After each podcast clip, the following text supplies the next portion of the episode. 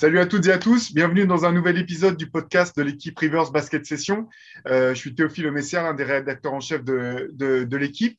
Euh, je vous rappelle tout d'abord que notre dernier numéro du MOOC Rivers Special Bad Boy est toujours disponible sur le shop de Basket Session. Vous allez sur basketsession.com, vous le trouverez avec tout ce qu'on a à dire sur euh, ces mauvais, méchants garçons ou ces mecs incompris de, de la grande ligne et de la grande ligue et ces filles aussi, parce qu'il n'y a pas que des bad boys, il y a aussi des bad girls.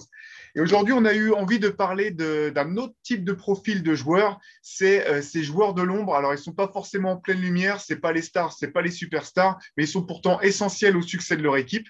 Et pour parler de tout ça, je suis rejoint, comme d'habitude, par mes deux acolytes, Antoine Pimel, Antoine Pimel, dis donc, j'ai du mal aujourd'hui, et Shai Mamou, en pleine forme, ou du moins euh, forme euh, vraiment meilleure de chaque semaine. Antoine, on sent là, ça y est, tu es sorti enfin de la crevasse. On voit que tu as, refait surface. Ravi de, vous retrouver, les gars. Comment ça va? Tranquille. Super. Grosse patate, on sent grosse énergie directe. C'est mis un pied dans la tombe encore pour Antoine, mais ça va, ça va le faire. Non, direct, on arrive fort, en puissance. Voilà, c'est ça, avec des vikings dans le, dans le fond, histoire de, bien mettre la pression. Eh donc ouais, tout simplement, pourquoi on a eu envie de, vous parler de ces euh, hommes de l'ombre? Parce qu'en fait, c'est parti de notre rubrique coup de cœur avec laquelle on va commencer euh, aujourd'hui. On en parlait entre nous. Voilà, il y a un joueur sur lequel on a un petit peu craqué ces dernières semaines, ou du moins depuis le début de la saison, qui nous fait vraiment kiffer, euh, qui nous fait kiffer à voir. C'est Gary Payton, le second du nom des Warriors. Euh, énergie incroyable, gros défenseur, euh, rendement assez hallucinant et euh, avec un réel impact sur le jeu de son équipe qui se trouve être l'une des meilleures, si ce n'est la meilleure équipe de la saison. Donc voilà, on a voulu on a voulu parler de ce, joueur et ça nous a donné envie d'aller creuser un petit peu parmi les, les, bonnes équipes ou les équipes un peu surprenantes de, surprenante de ce début de saison et voir qui pouvaient être les autres joueurs de l'ombre. Euh, on va commencer par, Gary Payton, la mitaine. Euh, alors voilà, intéressant, un mec qui n'est pas tout jeune, 29 ans, euh, qui, est passé par plusieurs équipes avant de, finalement avoir l'air de, de, faire son trou aux Warriors. Est-ce que, vous aviez suivi son parcours euh, depuis le début de sa carrière? On en parle depuis qu'il était à la fac à Oregon State. Comment, comment vous avez vu, euh, vous, euh, son parcours, son arrivée aux Warriors? Est-ce que vous aviez imaginé qu'il pourrait enfin faire son trou dans cette équipe? Franchement, personnellement, non. Je, savais que c'était un joueur très, très correct. Hein. C'est pas... Mais, c'est toujours difficile avec les fils d'eux parce que historiquement, il n'y a, quasiment pas de fils de Hall of Famer qui, qui arrive à faire une carrière ne serait-ce que décente parce que tu as l'impression euh, les attentes des gens et le, nom qui fait tout, surtout quand tu as exactement le même nom que, ton père. Euh, moi, je me souviens que quand Gary Payton était venu à Paris, euh, il y a quelques années, il y a 3-4 ans déjà, son fils venait de, un peu d'intégrer la rotation de Milwaukee avec Jason Kidd, qui était son pote, voilà, qui, qui, connaissait bien, et il disait il n'est pas là par hasard, c'est pas juste parce que c'est mon pote, et, etc. Et, je, du coup, je, me demandais si, si ça voulait vraiment dire qu'il allait démarrer sa carrière ou si ou si c'était du piston, hein, on va dire les choses comme elles sont. Euh, et il a disparu aussi encore un peu de la circulation après. Là, le voir revenir, je me suis dit, bon, bah, c'est voilà, Auckland, Gary Payton aussi, c'est un, semi-piston. quoi. Et au final, euh, bah, on s'est complètement planté, il est, incroyable. Oui, ce qui est marrant, c'est que finalement, euh, euh, bon, drafté par Milwaukee, passé brièvement par les Lakers, puis euh, presque deux saisons, euh, si je ne me trompe pas, à Washington, avec lesquelles il avait quand même du temps de jeu. On est un peu, moi, je suis un peu étonné au bout du compte qu'il n'y ait pas eu une autre équipe qui ait misé sur lui et qui ait eu envie de, de, le prendre dans son effectif et de le responsabiliser comme les Warriors ont, su le faire. Après, en fait, ce qui est ingrat, c'est comme tu as dit, il est déjà vieux, entre guillemets, enfin vieux, non, il n'est pas vieux, mais à l'échelle d'une carrière NBA, il a déjà 29 ans. Donc, tu es censé récupérer un joueur dans son prime, donc ça peut intéresser des équipes ambitieuses, mais ce n'est pas un gars qui a montré non plus énormément de choses depuis son arrivée en NBA, même s'il n'était pas mauvais. Mais tu vois ce que je veux dire? Au final, quand tu as un dernier spot à distribuer, c'est toujours un peu délicat. Tu as les équipes qui préfèrent le donner à un vétéran. Et, c'est marrant parce qu'il est aux Warriors, il était en concurrence avec Avery, Bradley.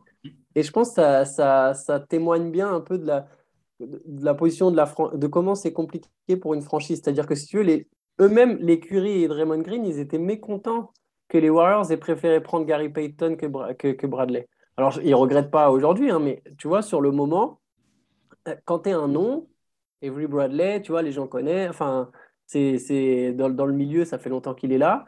Au final, une franchise, elle va se tourner vers une certitude. Soit elle va viser un jeune, un jeune à lancer, quand c'est une équipe en reconstruction, soit, soit, elle va viser un vétéran sur lequel elle, elle a une certitude passée. Et Gary Payton, les Warriors, au final, ils ont fait une super pioche. Ils ont tenté quelque chose et ils ont un joueur qui leur apporte beaucoup dans un registre qu'ils n'avaient pas, euh, de, cet arrière euh, qui joue comme un, comme un pivot, qui joue comme un intérieur.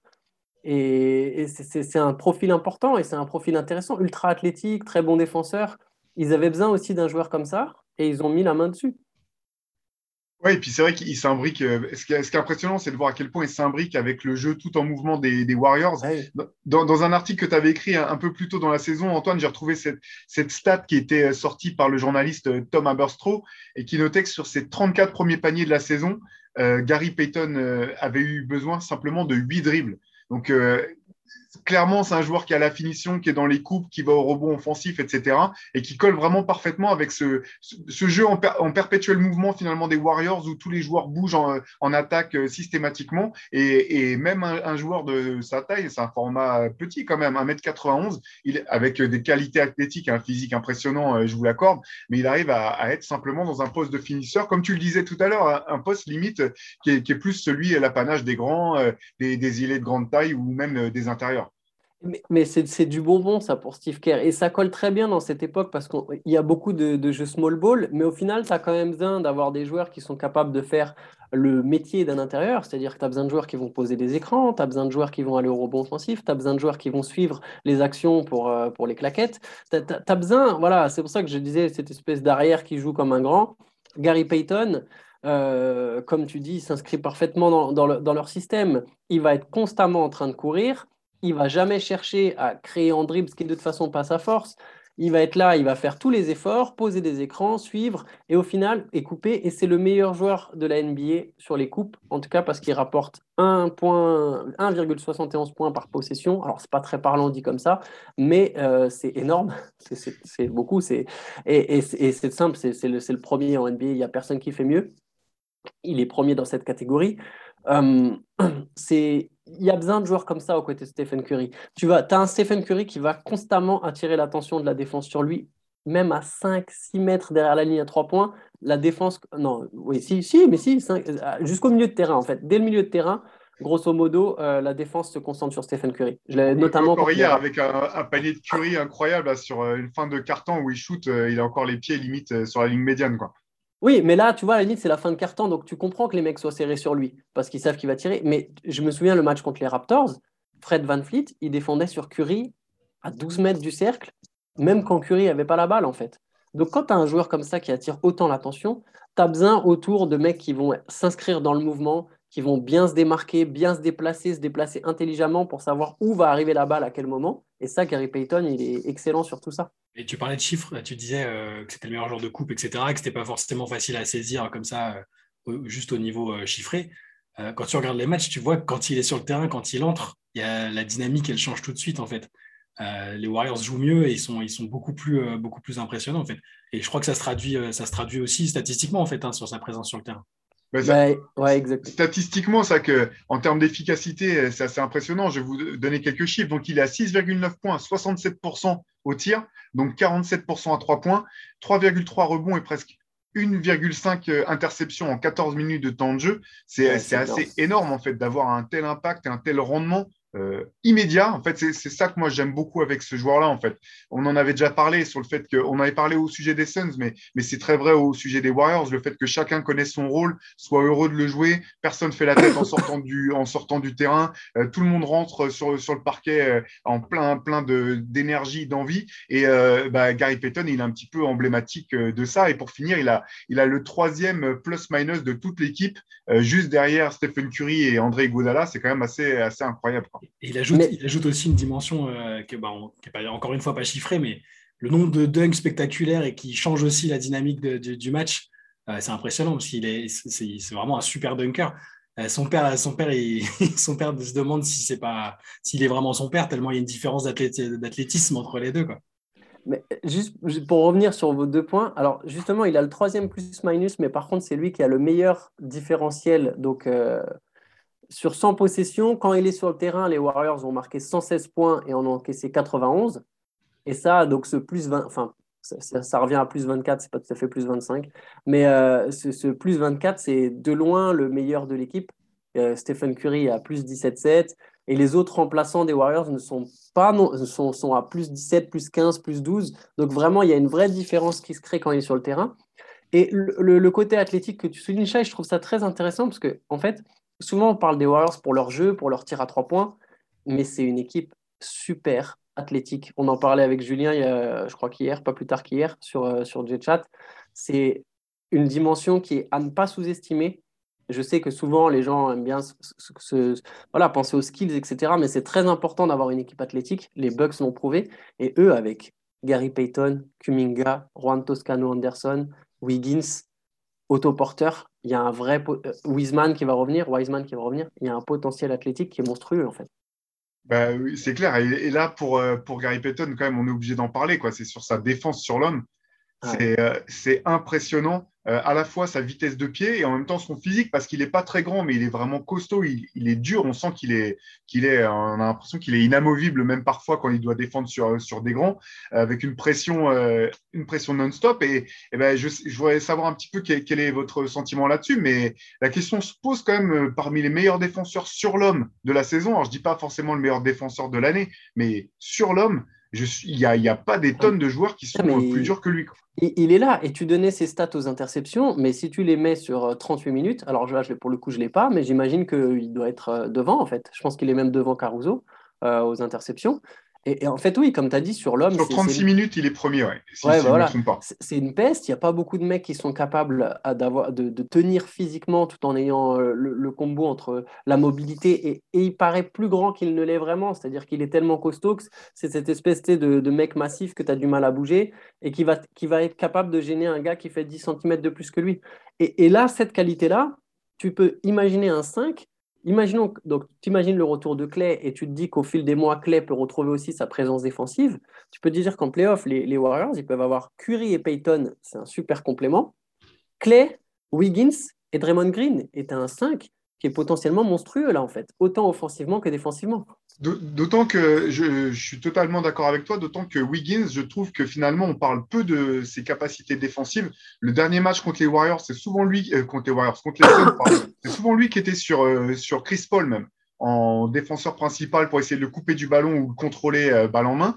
c'est, je pense que c'est même un des aspects de son jeu dont, dont on parle le moins, mais qui est, qui est vraiment une des forces du jeu de Wiggins, sa présence défensive on, en parlait à la base de son. Quand il arrive en NBA, c'était euh, s'il y avait une telle hype autour de lui, c'est aussi parce qu'il avait un profil euh, physique qui devait lui permettre d'être un, excellent défenseur. Et c'est aussi, euh, ça a fait partie de, la déception qu'a été Andrew Wiggins depuis le début de sa carrière.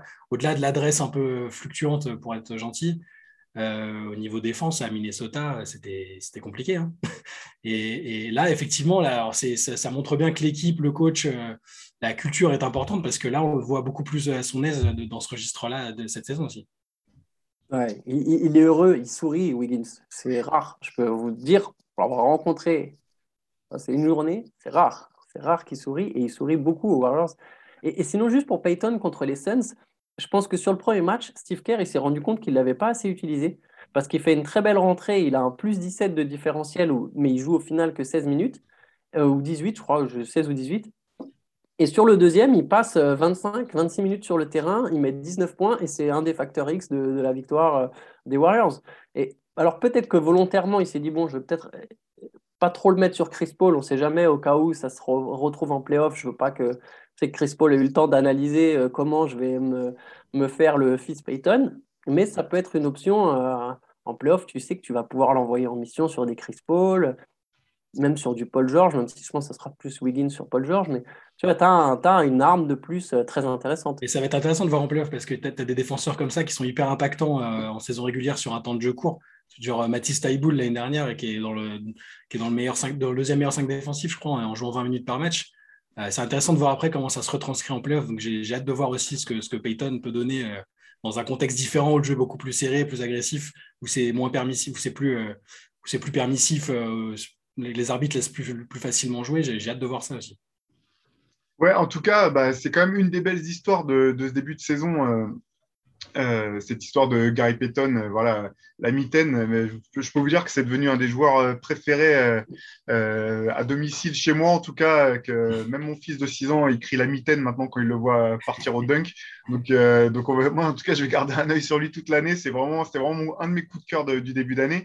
Et puis, on parlait de défense. tu as, mentionné son nom, Antoine. Donc, je, je propose qu'on parte sur un autre joueur de l'ombre, là aussi, en grande, en grande partie pour ses qualités défensives. C'est Alex Caruso, euh, la signature, euh, bah, finalement, l'une des, grosses signatures des Bulls euh, cet été. Hein, ça peut peut-être faire sourire comme ça, mais sur le terrain, c'est en tout cas l'impression qu'il donne. Peut-être, sans doute, on a déjà parlé de l'intersaison des Lakers qui n'a pas été un succès. on ne va pas dire non plus que c'est pas parce qu'ils, s'ils avaient gardé Alex Caruso, c'est pas forcément ce qu'aurait transformé leur, leur, début de saison. En tout cas, ce qui est sûr, c'est que ça a transformé le début de saison des Bulls. Ah, le, divin chauve, il est incroyable. Le People's Champ, le champion du peuple.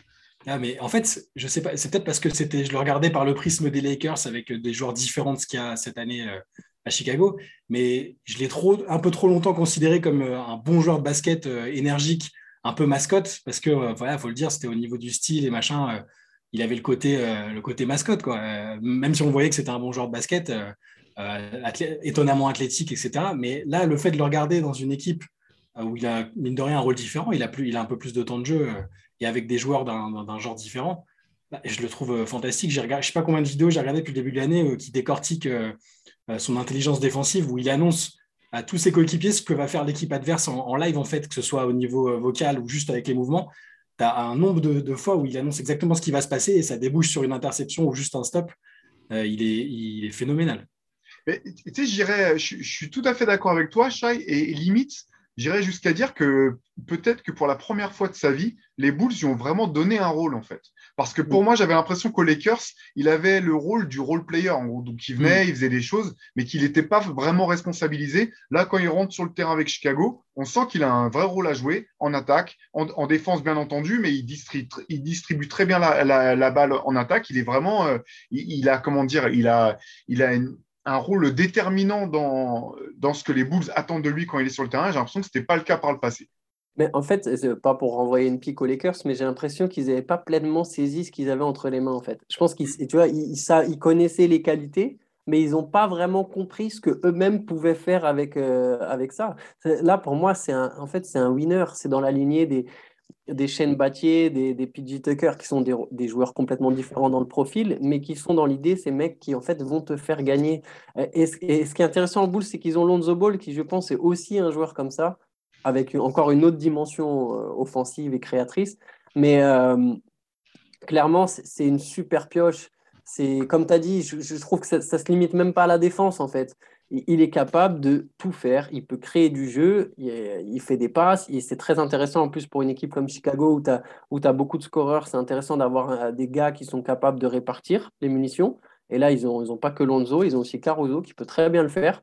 Euh, c'est pas un mec avec qui tu as juste envie de mettre dans un corner ou de laisser dans un coin pour qu'il mette des, des, shoots à trois points. En fait, il peut avoir la balle. Euh, je trouve, ouais, très intéressant dans les transitions. Puis alors la défense, c'est un des meilleurs défenseurs de la ligue, clairement. Bah oui, alors là, quelques stats aussi. Meilleur intercepteur de, de, toute la ligue, mais aussi premier au nombre de ballons déviés. Donc, c'est-à-dire que quand il vole pas le ballon, il va quand même être sur les lignes de passe, faire, euh, faire en sorte que, que, que les attaquants ne reçoivent pas le ballon dans de bonnes qualités bonne, de, comment dire, dans de bonnes conditions, ou bien même euh, que le ballon sorte en touche. Euh, depuis le début de l'année, voilà, il y a un, entre, il y a un de ces nombres de, de, petites vidéos où on le voit vraiment euh, perturber le jeu de l'attaque adverse. Il est, il est impressionnant là-dessus. J'ai l'impression aussi que même il, a, il a passé un cap peut-être même dans l'aspect défensif par rapport à ce qu'on pouvait le voir faire aux Lakers par séquence. Et là encore, j'en reviens, j'en reviens au rôle que lui ont donné les Bulls. C'est assez intéressant.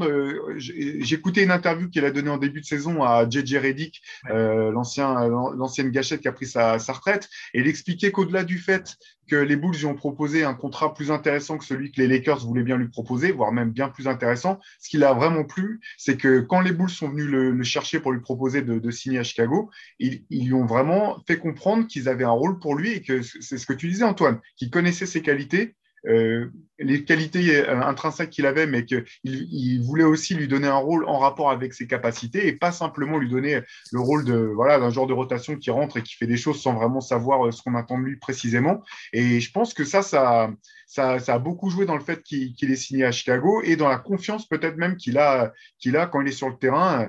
Sans voilà, au-delà du fait que c'est un vétéran, que comme tu dis, c'est un mec qui a gagné et c'est un, un winner il rentre en pleine confiance et on sent que voilà, l'équipe le respecte. Euh, je ne vais pas dire que les Lakers ne le respectaient pas, ça serait trop dur, mais, mais, euh, mais j'ai le sentiment que tout le monde a vraiment conscience à Chicago de, ce qu'il est capable de faire et que pour eux, ce n'est pas une surprise. Ce n'est pas une surprise pour euh, Alex Caruso, son début de saison, et ce n'est pas une surprise non plus pour les Bulls. je pense qu'il le, il le, respectait, mais comme on disait tout à l'heure, comme le disait Antoine, sans, effectivement, sans prendre pleinement la mesure de ce qu'ils avaient, parce que même dans les interactions qu'on qu'on voyait entre LeBron, euh, euh, Davis et tout avec Caruso, il y avait toujours un côté un peu un peu paternaliste, c'est notre petit gars, alors que bon, au niveau de l'âge, c'est pas non plus un, rookie. Hein. Il, a, bourlingué avec la J-League et tout. là, là, il est direct, il je le trouve leader aussi sur, le plan vocal. Je vous invite à regarder vraiment les, les décortiquages qu'il y a sur son jeu défensif, où on le voit parler constamment et il est, et, dans l'interview euh, dont, tu parles euh, dans, l'émission de JJ Reddick, il explique vachement bien la manière dont il défend et dont il, euh, dont il approche la, défense, justement. Il est, intéressant. Là, il est blessé en ce moment, mais, il est fondamental pour Chicago et c'est, il va, à mon avis, va contribuer au fait que Chicago va vraiment revenir au premier plan à l'Est à la fin de la saison. Oui, et puis c'est vrai qu'au bout du compte, euh, il y a un petit peu un délit de sale gueule pour Caruso. Là. Comme il a une tête d'épicier, on ne se rend pas compte qu'il fait quand même 6 pieds 5 et qu'il a des, des, qualités athlétiques qui sont quand même euh, au-dessus, largement au-dessus de la norme, voire même au-dessus euh, de la norme NBA. En fait, c'est pas un athlète bah lambda. Non, il, tape des dunks mm. monstrueux, absolument monstrueux. Il des posters et plus qu'un, quoi. C'est pas un, coup par de temps en temps. Non, non, il met des vrais posters. il a du jump. C'est un vrai joueur. Hein. Voilà, donc euh, bon, bah, Alexia Rousseau, là aussi, euh, belle surprise. Et puis un joueur de l'ombre qui ne restera pas longtemps. Hein. Je ne pense pas qu'on pourra le remettre dans cette catégorie-là. Ouais, il euh, était limite. Là. à l'avenir, ouais, c'est ça, exactement. voilà, intéressant, tu parlais de Lonzo. Je pense aussi qu'effectivement, quand tu as Zach Lavine et Demar DeRozan dans ton équipe, eh ben, c'est super précieux d'avoir deux joueurs comme Lonzo et comme, Caruso. comme Caruso qui peuvent défendre dur et lancer aussi une dynamique. On en avait parlé pour, pour Lonzo. C'est en parlait un petit peu Antoine, là, le fait qu'ils ont une espèce d'activité défensive qui est communicative au reste de, l'équipe et qui permet à tout le monde de monter un petit peu d'un cran et de passer de la défense vers l'attaque très rapidement et d'être vite agressif. Je pense que ça joue aussi dans, le succès des Bulls euh, cette année. Oui, c'est important pour eux de pouvoir marquer beaucoup de points sur contre-attaque, je pense. Ouais. Allez, on va partir pour le coup plus dans l'ombre. Une équipe de l'ombre avec deux joueurs de l'ombre. Euh, on va partir du côté de Memphis. C'est euh, toi, Shai, qui avait, euh, qui avait notamment deux joueurs dont tu avais envie de souligner un petit peu l'impact cette saison. il s'agit de Desmond Bain et de Tyus Jones. Qu'est-ce que tu as vu, toi, dans, dans leur jeu? Qu'est-ce qui t'a donné envie qu'on les mentionne? Donc c'est deux, deux, deux, questions différentes en fait, parce que y a la série actuelle de Memphis qui fait que, donc il, faut le dire pour ceux qui n'ont pas suivi récemment, euh, Memphis a gagné ses cinq derniers matchs sans être mené une seule fois au score et sans Jamoran, qui est généralement le seul joueur auquel le grand public s'intéresse dans l'équipe quand il regarde des highlights des Grizzlies, qui ne sont pas l'équipe la plus sexy et suivie de, la ligue. Mais euh, Bain, déjà l'année dernière sur sa saison rookie, c'était donc un joueur euh, qui est arrivé en tant que senior dans l'équipe euh, qui, a, fini la saison, je crois, à 43% à 3 points. Euh, on le voyait déjà très, très fiable, euh, déjà quasiment vétéran sur le terrain. On, le voyait déjà très prometteur. Et là, le fait que Morand ne soit pas là, et même plus généralement depuis le début de la saison, parce qu'il joue beaucoup, il, est hyper efficace offensivement. Il marque 16 points par match. à 3 points, il reste à 40% en en prenant beaucoup plus que l'année dernière. Euh, et, je trouve, voilà, je lui trouve une maturité euh, et, un profil qui fait qu'on va beaucoup plus en parler, à mon avis. Lui aussi, à mon avis, va être limite pour, pour rester dans. On pourra plus trop en parler comme un joueur de l'ombre bientôt. Euh, ça fait partie de ces joueurs que moi j'aime bien parce qu'ils sont draftés, ils sont draftés en tant que seniors. On ne mise pas trop sur eux parce qu'on se dit le plancher, le plafond, pardon, est pas très très, pas assez haut. Et au final, c'est des mecs qui t'apportent tout de suite. on voit très bien le joueur que c'est. C'est un super shooter. Il, il, est hyper énergique et, et c'est parfait pour une équipe comme Memphis. Et c'est pas le joueur dont on va parler le plus parce qu'il y a Jamoran, parce qu'il y a Jaren Jackson, deux, deux énormes potentiels qui, qui, accaparent un peu la lumière. Quoi. Donc lui, lui vrai style. Ouais. C'est un vrai style. C'est un buffle, là. il est ultra musclé aussi. Pour ceux qui ceux qui l'ont pas vu, c'est il est hyper. c'est un genre divertissant, il score, il est, il, il, est, il est intéressant à écouter aussi parce que L'autre jour, il lui demandait, euh, il, jouait contre le joueur qui avait été drafté euh, juste avant lui et qui a, je sais pas, qui a deux, matchs en NBA peut-être. Et, euh, à Dallas, c'était Josh Green, je crois. Et, il se gargarisait un peu du fait que les Mavs auraient dû le prendre parce qu'il était parfait pour eux. Il se foutait un peu de leur gueule, clairement. Hein. genre, vous n'avez pas bien scouté. Vous avez, vous, avez fait, vous avez mal fait votre taf, les gars. C'est vrai, en plus. Il aurait été parfait à Dallas. oui, mais après, bon, là, la draft avec le recul, c'est toujours compliqué. Mais mais euh, y a, je pense qu'ils ont fait pas. Ça fait, c'est des équipes qui, qui, refusent ou qui ont un peu peur de miser parfois sur des joueurs euh, euh, avec un profil plus fini. Quoi. Hmm. Et, donc, à part Bain, il y a Tyus Jones, bah, qu'on voit un peu plus en ce moment, justement parce que Jamorant est blessé. et lui, ça fait partie. Donc, il ce qui me plaît chez lui, parce que moi, j'aime beaucoup les meneurs qui perdent pas beaucoup de ballons. c'est pas très. Souvent, ça s'accompagne d'un profil pas forcément hyper spectaculaire, un jeu moins à risque, moins flashy. Euh, mais euh, ça veut aussi dire euh, un jeu plus posé, plus travaillé, et c'est ce que j'aime. Et il est premier en NBA sur le, ratio assist-turnover. Donc, avec 5,6, il, est, c'est un joueur hyper propre et il est, il aussi à l'origine de la série de 5 victoires. et pourtant, on ne va pas en parler parce que pendant la saison, il est backup et, que ce n'est pas ce genre de joueur dont, on aime parler. Et pour le coup, ce, ratio, il n'est est pas très surprenant finalement quand on connaît le joueur, parce que c'est vrai que son, son, arme principale, même depuis la fac, ça a toujours été son cul de basket, euh, une capacité de vrai meneur, peut-être un peu limitée pour la NBA par son format au bout du compte, mm. euh, voilà, de, de, petite taille, etc. Mais, mais ce, qui est, ce, qui est, assez sympa euh, avec cette équipe de Memphis, qui est quand même assez enthousiasmante, hein, si, pour ceux qui n'ont pas eu l'occasion de l'avoir joué, il y a quand même, c'est du jeu qui est, qui est, vraiment intéressant à suivre, c'est de voir que, voilà, avec l'absence de Jamorant, finalement, cette équipe qu'on pensait ne reposer que sur le talent, ou du moins essentiellement sur le talent de, de ce joueur un peu hors norme, et bah, trouve euh, des, des, solutions pour, et des ressources pour pouvoir euh, bah, rester aujourd'hui, euh, si je ne me trompe pas, ils sont toujours au quatrième de, de la conférence Ouest après cette belle série de victoires. Donc ça, c'est vraiment intéressant du côté, du côté des Grizzlies. en fait, ils, se connaissent, ils ont une identité là avec, avec le, coach Jenkins qui, qui, s'est développé là, depuis la draft de Morant, en fait. Hein. Euh, on sait exactement quoi attendre d'eux. Là, le fait qu'ils ne soient jamais pas menés une seule fois sur euh, cinq matchs, c'est rarissime. C'est-à-dire qu'ils sont totalement en contrôle des matchs, ils savent, euh, ils attaquent fort et derrière ils sont en gestion, ils se connaissent par cœur, ils, ont toujours cinq ou six joueurs à au moins 10 points. Il n'y a pas de mec qui va claquer 45 points pour faire le héros pendant que Morant n'était pas là et c'est hyper agréable à suivre, à défaut d'être hyper spectaculaire. C'est une vraie équipe intrigante. Hein. mais, mais Jones, c'est marrant parce que oh, que tu dit, ouais, il est peut-être un peu limité pour le format NBA, parce que au moment où, on parlait de lui, je me disais, mais, ah, mais Tyus Jones, s'il jouerait en Euroleague, il serait MVP, en fait. Il, aurait claqué un MVP ou un titre euh, Euroleague. Euh, peut-être pas MVP, mais ouais, c'est typiquement le genre de meneur qui en FIBA ferait un carton. Et en NBA, c'est un bon joueur. De toute façon, comme tu disais, depuis la fac, c'est un winner. Il gagne avec Duke. Euh, il gagne, hein. Ils, ils, vont pas juste en finale. Il gagne. Mais c'est où il gagne, il me semble. Hein. Ouais, il me semble qu'il gagne. Oui, mais oui, il finit MOP, pardon. Je, je, vois que Théo me regarde avec des yeux là. non, non, il gagne, il gagne c'est lui qui finit MOP, il finit, il finit MVP du tournoi. Euh, c'est un, un, un, winner, comme tu as dit, ça joue propre. C'est des bons choix de la part des Grizzlies, c'est des trucs simples. Et Tyus Jones, il était aux Wolves, hein. pareil, on parle des Lakers, mais ça, c'est un joueur qui fait du bien à beaucoup d'équipes. Euh, faut les garder, ces mecs-là. Tu sais que c'est ton backup sur 15 minutes, bah voilà, au moins ta seconde unité, elle va jouer proprement.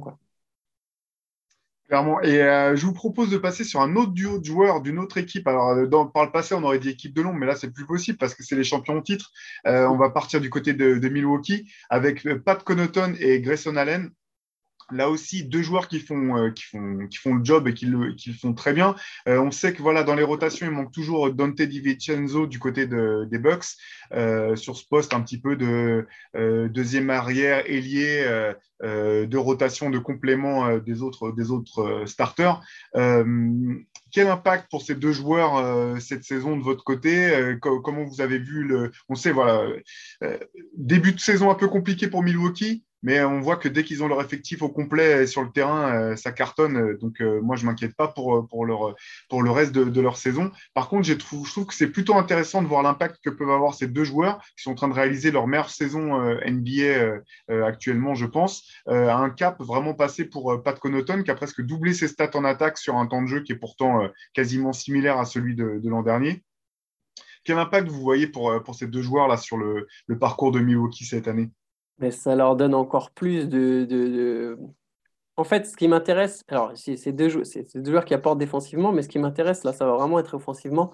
On sait que Milwaukee, c'est une équipe euh, qui, n'est pas parfaite offensivement, mais ça a beau être les champions en titre, on a bien vu que c'est c'est pas toujours simple quand ton meilleur joueur ne peut pas forcément porter la balle, même si on a vu que c'était pas non plus, euh, tu, peux trouver des solutions. Et là, ils ont vraiment, avec Grayson Allen euh, qui est capable de créer, avec Pat Connaughton qui progresse au dribble et les deux qui sont des bons shooters, tu te crées, tu enlèves en fait de la pression des épaules de Middleton et de Giro l'idée en fait. Et, c'était important, je pense, d'enlever de la pression euh, de ces deux gars-là, qui sont deux excellents joueurs mais qui arrivé à un certain stade euh, avait beaucoup à gérer. Là, tu vas encore avoir des solutions différentes. C'est ce qui m'intéresse le plus. Même si à la perte de PG Tucker au Bucks qui va être importante, je pense que là, offensivement, ils y gagnent avec Allen euh, et l'éclosion de Connaughton qui passe encore, comme tu as dit, un cap. Euh, je me dis que c'est des joueurs qui vont les aider pendant la saison, en laissant des fois Middleton et Holiday au, repos, mais aussi en playoff, parce que voilà, ça c'est du danger permanent sur le terrain. Ouais, notamment, je vais, noter, ils sont presque, euh, je vais arrondir, mais ils sont quasiment à 43% de réussite à trois points tous les deux. Et on sait à quel point c'est important euh, d'avoir une adresse de loin quand il y a Yanis sur le terrain. Et le fait de pas que tout ne repose pas sur, euh, sur Chris Middleton en, termes de, nécessité de, comment dire, de, pour étirer les défenses, ça peut être effectivement déterminant. Et Milwaukee avait l'une des plus, enfin, une mauvaise équipe à trois points la saison dernière. Et là, euh, tu as une menace de plus. Tu te dis, mais en fait, cette équipe, euh, voilà, potentiellement encore plus forte en attaque que l'an est plus forte en attaque que l'an dernier. C'est même pas potentiellement, elle est plus forte en attaque que l'an dernier. En plus, Grayson Allen, ils l'ont, ils l'ont eu pour euh, que dalle en plus. Hein. Enfin, c'est, ça, ça c'est-à-dire donc il joue à Memphis et Sam Merrill plus des, ce deuxième tour de draft, un truc comme ça. Et là, tu le vois. Puis il a, il a quand même vachement mûri depuis la fac avec Duke où où il était plus connu pour ses craquages et le fait qu'il mette des croche-pattes à tout le monde. Euh, là, là, il est. Moi, je ne veux pas dire bêtise, je crois que je l'ai mis MIP dans mes pronostics de début de saison. Il en sera, sera pas, hein, mais, euh, mais il joue plus, il score plus. Euh, tu parlais de son adresse, c'est exactement un des trucs qui manquait à, à Milwaukee. Connaughton, on l'avait déjà vu l'année dernière, on voyait bien qu'il il était, il était quand même déjà important dans l'équipe. Hein. Oui, puis il a pris un peu de, bouteille, notamment avec bah, la blessure de Di Vincenzo. C'est Connaughton qui a été plus responsabilisé. Je pense que ça joue aussi dans, dans, ce qu'on voit cette année. Et puis il y a de la confiance liée au titre hein, pour Connaughton. Il a, il a eu un rôle important en playoff et ils sont allés au bout. Ils ont gagné avec lui. Il a joué sa part. Euh, euh, ça, ça, ça, libère, je pense. Derrière, tu arrives. Tu... Mais, mais Grayson Allen, n'empêche qu'il y a toujours eu le talent. Même s'il y a eu la réputation sulfureuse et tout, c'est un mec, depuis le début, on sait qu'il a du talent. Depuis ses débuts à Duke, on sait qu'il a du talent. Euh, et pareil, c'est un winner en fait. Donc, c'est des joueurs sur lesquels c'est intéressant d'avoir des mecs comme ça dans ta rotation. C'est intéressant de l'avoir dans une équipe forte, justement, euh, avec des mecs qui peuvent le cadrer. Euh, moi, j'aimais beaucoup le move et ça ne m'étonne pas que ça marche en fait. Ouais, et puis effectivement, euh, voilà, parce qu'on parle, euh, il y a aussi l'absence sur blessure là, de, de Brook Lopez, on ne sait pas encore quand est-ce qu'il va revenir. Donc, quand on pense à ça, on pense bien sûr euh, problème en termes de protection de cercle, mais il apportait aussi une menace extérieure pas inintéressante, Brook Lopez. Et dans, dans, dans je, reviens sur cette, ces beaux pourcentages à trois points, je pense que c'est vraiment important aussi pour Milwaukee de se dire que en l'absence de Brook Lopez, ils peuvent aussi compter sur un Connaughton, un Grayson Allen, puis plus tard à son retour, un Dante DiVincenzo pour continuer à étirer les défenses autour de, de, Yanis et créer aussi beaucoup de mouvements. Finalement, euh, ce qui est intéressant avec ces deux joueurs-là, Connaughton et Grayson Allen, euh, bah, Connaughton, il est ultra athlétique. On ne se rend peut-être pas forcément compte, mais c'est un mec qui va le rebond offensif, qui va couper, etc. voilà, Grayson Allen, un joueur euh, avec un basket intéressant qui va se replacer dans les bons intervalles, etc. Et tout ça, je pense que c'est vraiment important parce qu'on sait que voilà une des, choses qu'adore euh, euh, Coach Bud, c'est le, ce qu'il appelle le principe de random, c'est-à-dire des attaques. C'est très dur de lire le jeu de Milwaukee parce qu'ils vont pas forcément jouer sur des séries de, de, systèmes qui vont être systématiquement les mêmes dans le même ordre. Euh, en attaque et en défense, c'est vraiment leur jeu est basé sur sur un, comment dire des, des organisations un petit peu aléatoires de ce qu'ils vont faire toujours créer de manière à ce que la défense puisse pas facilement s'adapter à ce que Milwaukee est en train de faire et avoir plusieurs profils de, ce type-là, des joueurs qui peuvent couper, qui peuvent être à droite de loin. Quand on a une star comme Yanis qui, qui, monopolise autant l'attention de la défense, je pense que c'est vraiment une très bonne pioche pour, euh, pour Milwaukee. Et tu, tu, parlais de Brook Lopez et de son absence. on n'a on a pas parlé de Bobby Portis. Ouais, Bobby Portis. Ah, il, shoot, il shoot à 40,6% en 3 points en, en, prenant plus de 4 par match. Hein. Et il a 15 points, ouais. Voilà, en faisant du double-double, en, voilà, en étant l'espèce de fou furieux qu'il est quand il a envie de l'être sur le terrain. Et ça, compense pas mal. Hein. L'adresse à trois points, c'est un vrai, une vraie progression pour Milwaukee cette année.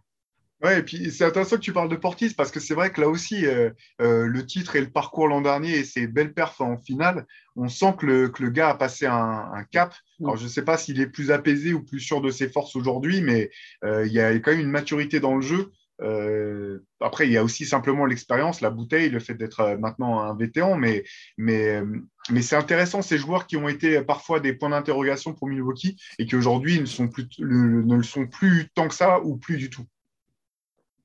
Ouais, en plus, dans le cas d'Allen et Portis, c'était quand même des mecs où, jeunes en NBA, arrivés en NBA, on, on s'est dit que ça pouvait être des joueurs importants, tu sais, individuellement, euh, des mecs qui contribuent au scoring et au final ils se retrouvent role player dans ton équipe. Tu te dis que dans, ton équipe, tu as donc deux, deux jeunes role players qui ont potentiellement été à un moment pas des stars en puissance, j'irai pas jusque-là, mais des joueurs capables, euh, bah voilà, qu'on imaginait autour des 16, 17, 18 points par match, tu vois. Donc c'est quand même intéressant d'avoir des mecs de ce talent, de ce standing dans ta, dans ta rotation. Ouais, clairement. Euh, allez, on va passer sur il nous reste deux joueurs encore dans, notre petite sélection. Euh, ben, un joueur qui fait les beaux jours d'une équipe qui est quand même euh, qui a quand même pas de bol cette année, qui est un petit peu euh, sur la pente descendante malheureusement. On va parler de Montemoris au Denver Nuggets. Ah, dur de ne pas dire un mot quand même sur Denver. C'est, je pense que bon, du bon côté des, si on, si on veut regarder les choses du bon côté, ils ont tout un tas de, jeunes joueurs plein de talent. Euh, par contre, c'est un peu dur là sur ces deux dernières saisons. Moi, je me demande de plus en plus si l'an dernier, avec la blessure de Jamal Murray, ils n'ont pas vraiment loupé la fenêtre d'opportunité qu'aurait pu, les mener à la finale, voire même au titre NBA. Cette année, avec les blessures euh, donc de, Michael Porter Jr., de oh, j'en oublie, euh, aidez-moi, qui Dosier, qui est, blessé également. Murray rate toute la saison, va rater Murray, ouais, Murray. Donc c'est Exactement, donc euh, c'est vraiment, c'est vraiment, euh, vraiment euh, plutôt triste. Par contre, voilà, Montemoris, là aussi une belle pioche hein, finalement de Denver, parce que euh, c'est pas forcément une surprise, parce que c'était déjà un joueur précieux pour les Nuggets, mais cette année, il confirme à nouveau. Ouais, ouais c'est pareil, je, je parlais tout à l'heure de, ces meneurs qui sont hyper propres, hyper sérieux, qui perdent peu de ballons. Montemoris, c'est un. Déjà à la, fac, c'était ça, c'était un peu l'étiquette qu'il avait quand il, arrivait, quand il a été drafté c'est le type, euh, le roi du ratio assist-turnover. Et, et, à chaque saison, son ratio, il est, phénoménal. Il perd, euh, alors, cette année, il en perd un tout petit peu plus que, d'habitude, mais il est toujours à moins d'une perte de balles par match en ayant 20-25 euh, minutes de temps de jeu. Et cette année, cette année c'est, encore bon, en fait. Hein. on ne le voit pas beaucoup, mais pareil, sur 20-25 minutes, il est, excellent. Et dans une période qui est très compliquée pour, pour Denver sur ces postes-là, c'est, très appréciable. Il, je pense qu'il va, peut-être les aider à, justement remonter un peu la pente. Ils sont sur une sale série là, ils perdent beaucoup de matchs. mais ça fait partie de ces joueurs dont parlait Tyus Jones. Et ben Montemoris, c'est, ça. C'est un mec qui va, qui sait construire le jeu, qui sait, euh, qui défend bien et qui, ne perd pas de ballon. C'est exactement ce que j'aime. C'est propre. Ouais, ben voilà, euh, de quoi quand même redonner un peu le sourire à Mike Malone quand il se lève le matin et qu'il regarde euh, son roster pour le match du soir. C'est. Euh, ah, fais gaffe parce qu'il aime pas qu'on l'appelle Mike. Hein. ah, c'est vrai, c'est vrai. J'avais vu corriger une journaliste en direct à la ah, télé, effectivement. Michael Malone, pardon. Tant pour moi. Sauf si tu pars en vacances avec, hein, mais ça, tu ne me l'as pas dit. Mais... non, je ne connais pas. et d'autant plus que c'est un coach avec lequel j'aimerais pas me taper parce que pour la petite anecdote, quand il était au lycée, il a réussi à, se friter avec Sam Cassel quand ils étaient tous les deux les meneurs respectifs de leurs équipes de lycée. Donc, c'est n'est pas le genre de coach euh, qu'il faut regarder trop de travers, je pense. Euh, allez, je vous propose de finir avec un dernier joueur de la conférence Ouest. Euh, alors, pour le coup, euh, pas un joueur de l'ombre pour, les, pour les Français qui le connaissent bien. Nicolas Batum aux Clippers.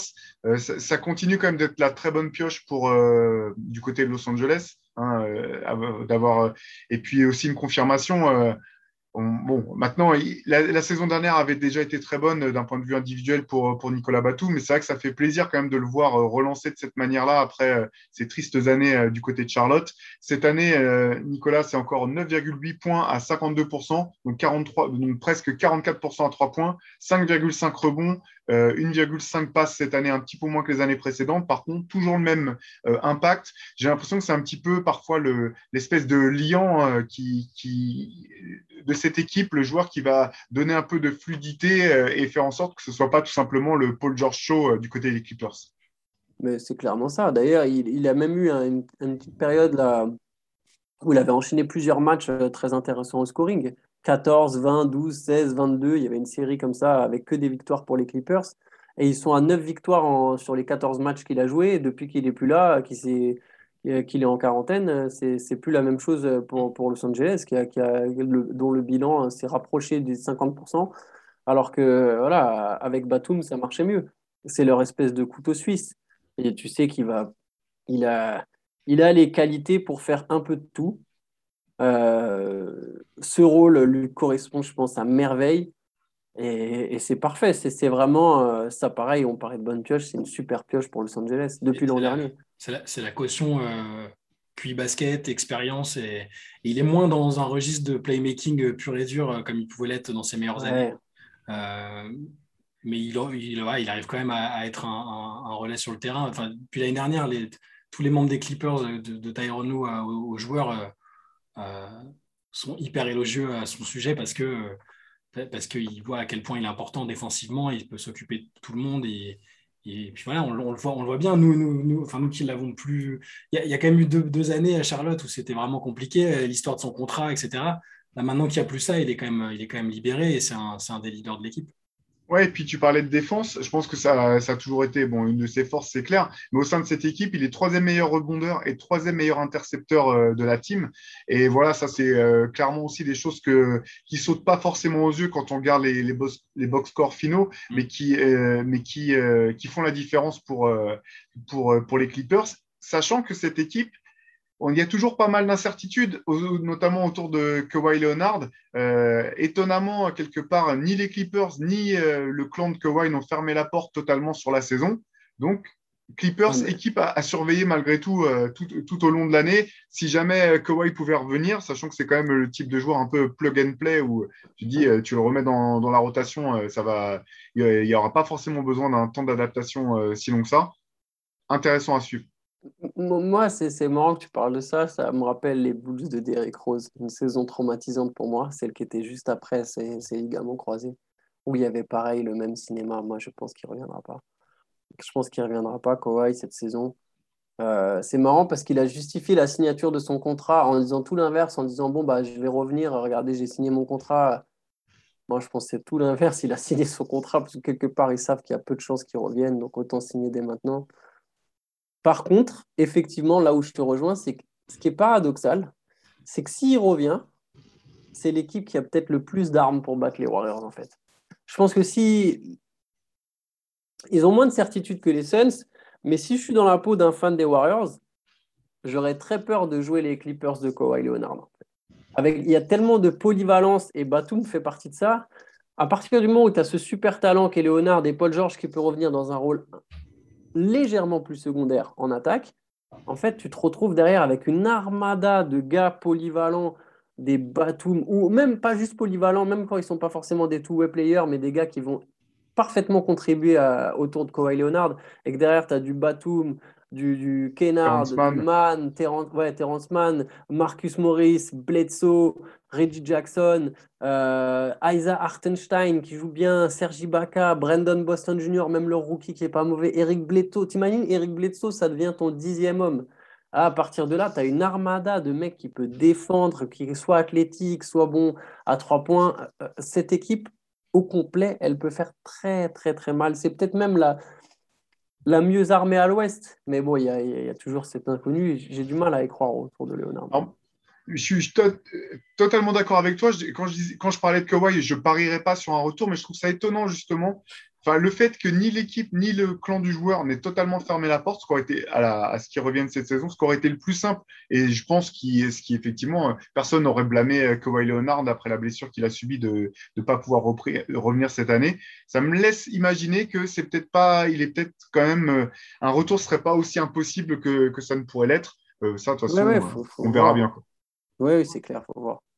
Ce serait beau, ce serait sympa pour le suspense. C'est intéressant qu'ils reviennent ce sera un sacré retournement de situation. Effectivement, euh, ça sera assez, assez drôle, ou du moins passionnant à suivre. Euh, voilà, donc bah, là, c'était un petit peu notre sélection du moment euh, parmi les joueurs de l'ombre. Il y en a tout un tas qu'on aurait pu citer, certains qu'on n'a pas pris parce qu'ils nous semblaient déjà trop en lumière, ou d'autres qui sont des joueurs de l'ombre, mais d'équipes qui ne sont pas suffisamment performantes pour qu'on puisse vraiment juger leur, de leur impact réel, entre guillemets. Et puis, bah, nous, euh, on a tous aussi euh, eu nos joueurs préférés dans ce type de, registre. On en a choisi un chacun sans se les dire, euh, sans se les dire en, avance pour savoir un petit, pour garder un petit peu de suspense. Est-ce que, allez, je vais commencer avec toi, Shai. quand on parle de joueurs de l'ombre, des mecs pas forcément, voilà, des mecs pas forcément glamour, mais qui ont, aidé leurs équipes à gagner, à qui, qui est-ce que tu penses immédiatement? À qui est-ce que tu as réfléchi? Ouais, j'ai essayé de me souvenir un peu des équipes que j'aimais à partir de l'âge auquel j'ai vraiment commencé à suivre. Euh, et, en fait, j'ai choisi Aaron Mackey des Sixers sur la saison euh, où ils vont en finale, euh, parce que j'ai ce souvenir, donc déjà pour vous resituer, c'était un meneur arrière, bah, c'est un local en plus, il vient de la fac de Temple, c'est un gars, un gars du coin. il n'était pas complètement dans l'ombre parce que cette année-là, il a été élu meilleur sixième homme, mais j'avais ce sentiment que derrière le show Iverson, parce que même médiatiquement, voilà, les Sixers c'était Iverson, euh, bah, à chaque fois qu'il entrait en jeu ou qu'il était sur le terrain, euh, bah, pareil, il changeait la dynamique. Euh, j'avais l'impression que l'équipe jouait beaucoup mieux, mais on n'en parlait jamais en fait. Hein. Alors il y avait moins de moyens de, médiatisation qu'aujourd'hui. Il n'allait pas avoir son article anglais le lendemain sur le net parce qu'il a fait est-ce qu'il a un bon plus-minus, etc. Mais en tout cas, visuellement et sur l'impression que j'en avais, euh, c'était vraiment le joueur qui changeait la dynamique, mais dont on parlait absolument jamais parce qu'il y avait d'autres, il y avait une superstar dans l'équipe et qu'il était dans la rotation derrière, euh, derrière Iverson ou Eric Snow euh, à l'époque. Donc ouais, ouais Aaron Mackie.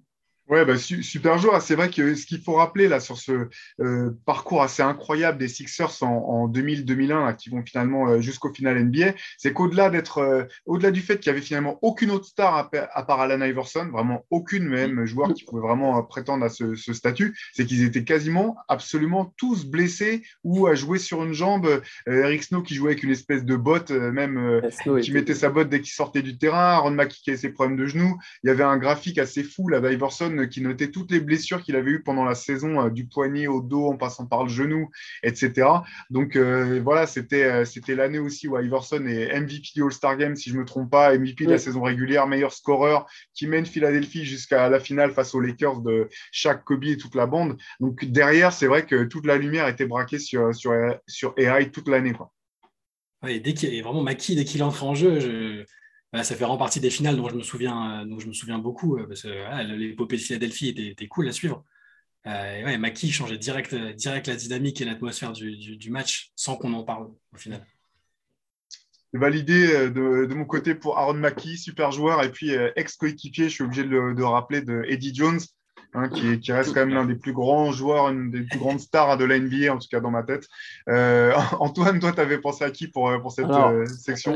Même époque et aussi un sixième homme. C'est marrant, c'est peut-être ça, ça va de pair. Je sais pas, c'est vraiment un joueur de l'ombre, mais Bobby Jackson des Kings.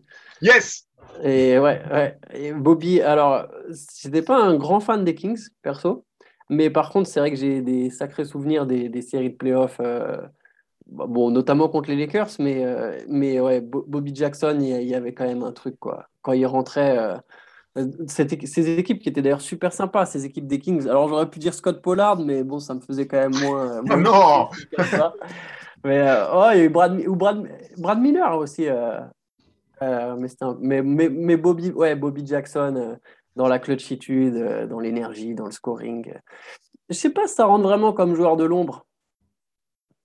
Peut-être un peu, un peu triché sur les règles. Là, mais, non, mais c'était pas le plus enfin, dans cette équipe-là, c'était pas le plus Oui, voilà, c'était pas, la, c'était pas la star de l'équipe, mais je pense vraiment qu'il était très, très, très important pour les Kings. Et s'il y avait eu un autre joueur comme lui, bah, arbitre ou pas arbitre, il prenait un titre mais moi, je partage. J'adorais Bobby Jackson. C'était probablement mon joueur préféré de cette équipe que, pour le coup, j'appréciais beaucoup à, l'époque.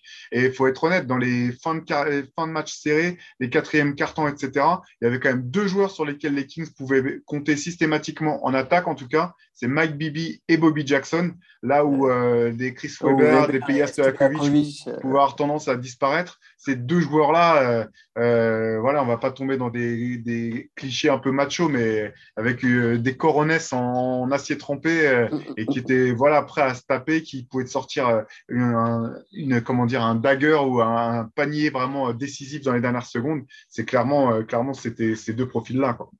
Ouais, claro.